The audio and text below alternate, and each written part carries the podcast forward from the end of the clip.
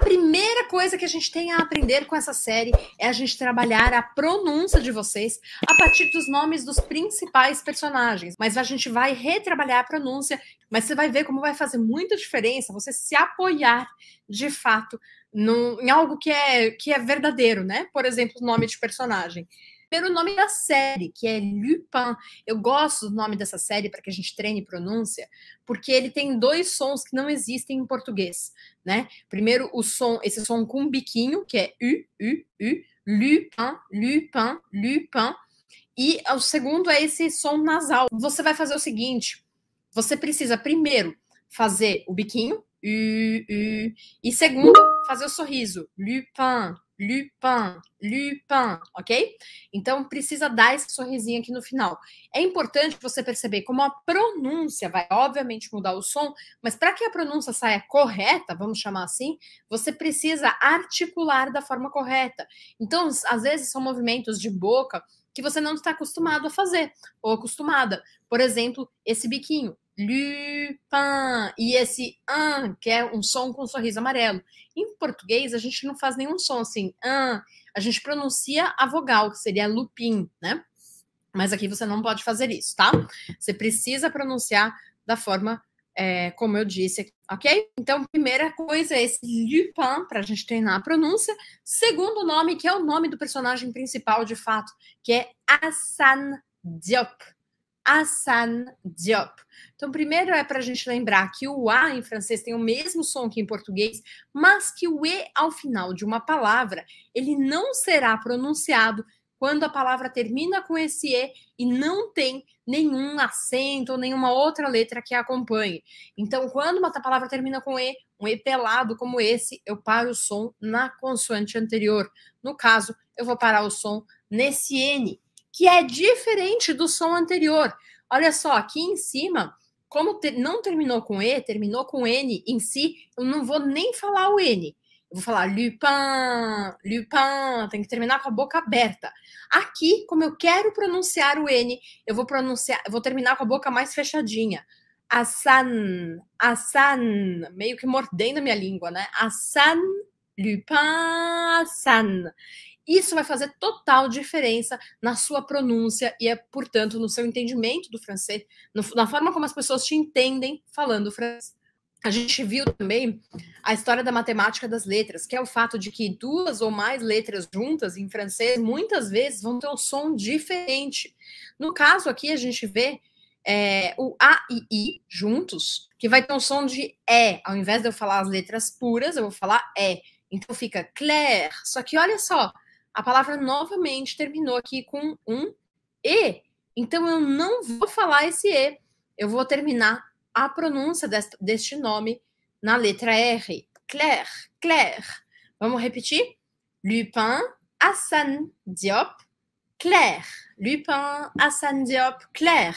Se você entrou de paraquedas aqui, a gente está vendo como a série Lupin deixa ensinamentos primordiais para que você turbine o seu francês. E começando aqui pela pronúncia dos nomes dos personagens em francês, e isso vai fazendo uma revisão dos conteúdos que nós vimos ao longo dessa semana. E se você está começando hoje, não se preocupe, muita coisa que, que você vai ficar meio, nossa, meu Deus, o que é isso? Mas é importante que você acompanhe a nossa aula para ir conseguindo captar novas coisas, novas percepções sobre o francês. É isso que vai fazer diferença no seu contato com a língua francesa e fazer com que você fale francês com naturalidade em apenas seis meses, que é a razão pela qual eu estou tous les jours, todos os dias por aqui. Continuando, filho do Hassan Diop e da Claire, que chama Raul. Raul, e aqui a gente tem uma grande diferença com o som do L ao final de uma palavra em português. Quando uma palavra termina com L em português, o que, que eu faço? Eu engulo o L. Falo assim, Raul, como se eu engolisse esse L. em francês, eu tenho que fazer o contrário. Eu vou pronunciar esse L bem fortemente. Então, vai ficar Raul. Raul, fazendo ainda uma ênfase né, de que aqui também nós temos uma matemática das letras, que é um outro som. O com U, eu vou pronunciar U em francês. Então, o nome Raul vira Raul, Raul, e ele é escrito da forma que está escrito aqui para que você não se perca, tá? Raul, Raul. Então vou repetir aqui para que você treine comigo. A gente tem Lupin, que termina com esse som anasalado. Lupin, Hassan Diop, Hassan Diop, Claire, Claire, Raul, Raul, e que são inclusive os personagens que estão aqui, ó. Esse aqui é o Raul, o de chapéu, a, a mulher aqui no meio é a Claire, e esse é o Hassan Diop. E a série se chama Lupin. Depois a gente tem mais dois personagens que eu vou trabalhar aqui o nome com vocês. Um deles é o Guedira. Por que, que eu trouxe esse nome? Porque a gente vai usar esse nome para lembrar que um E com acento em francês vai ter um outro som. O acento na língua francesa ele serve para mudar o som das letras e para diferenciar palavras que poderiam se escrever idênticas. Aqui, no caso, ao invés de eu. Quando eu tenho um acento, eu vou falar guedira. Se eu não tivesse esse acento, eu falaria guedira. Então, você percebe? É o som que muda. E eu preciso desenhar isso na palavra. A língua francesa é uma língua que deixa as coisas bem visuais, tá? Guedira. Então, o que, que eu quero dizer com que deixa visuais? Que o fato é que ela aparece essa mudança sonora.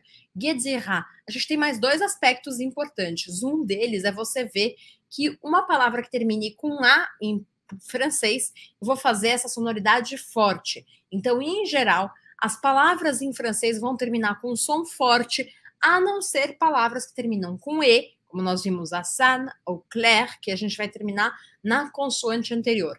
Agora, Gedira terminou com uma vogal e não é um E, eu vou falar essa vogal forte. Gedira. E o outro ponto é o R, obviamente, que é um R aqui na garganta. Gedira, Gedira, Gedira. Para te ajudar, o que você pode fazer para pronunciar essa palavra é quebrá-la em dois pedaços. Gedira, até três pedaços por sílaba. Guedira, Guedira, Guedira. Então, quando você fala guerra, você precisa fazer esse R aqui, que é um R gutural. Então, para você encontrar esse lugarzinho certinho do R, eu peço, por favor, para você fazer assim, ó. E eu sei que isso pode parecer uma maluquice, mas quando você faz isso, você se coloca, você posiciona exatamente no lugar que você precisa vibrar para conseguir pronunciar esse Ra esse R arranhado, tá? Gedira, Gedira. Vou marcar aqui sublinhado para você lembrar que essa é a sílaba forte da palavra.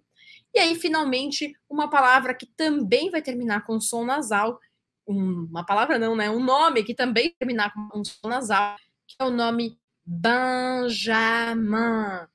Benjamin. Benjamin. Benjamin, que é o nome de uma pessoa, né? Como se fosse Benjamin. Aliás, é Benjamin e tá bem na moda este nome em português aussi.